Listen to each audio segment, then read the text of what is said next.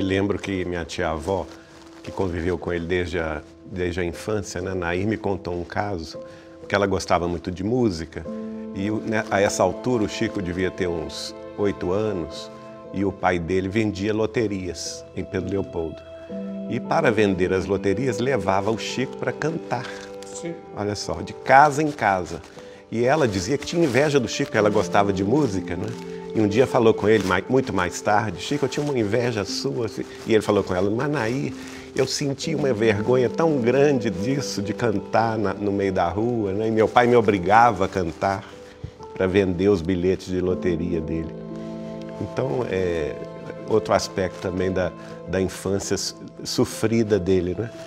Tendo é, que, que acompanhar o pai né, nessas tarefas. Você falou da, que ele gostava de cantar.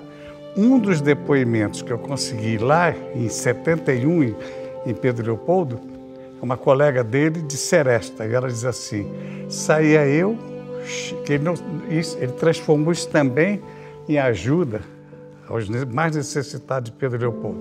Então ela disse: saía eu, o Zé, irmão de Chico, e o pai dele, que o pai tocava violão.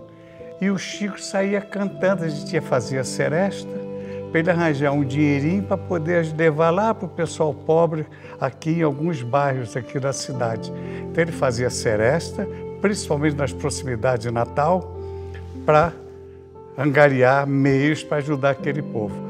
Aí, de repente, eu disse a ela, e a senhora lembra alguma música que o Chico gostava? Ela disse, ah, ele cantava muito assim, eu viro escuta. Como é que é? Ela cantou, cantarolou, está na nossa, está na minha gravação, ele cantarolou um pedacinho e ela disse assim, mas ele tinha uma voz fininha, o jeito dela falar, né?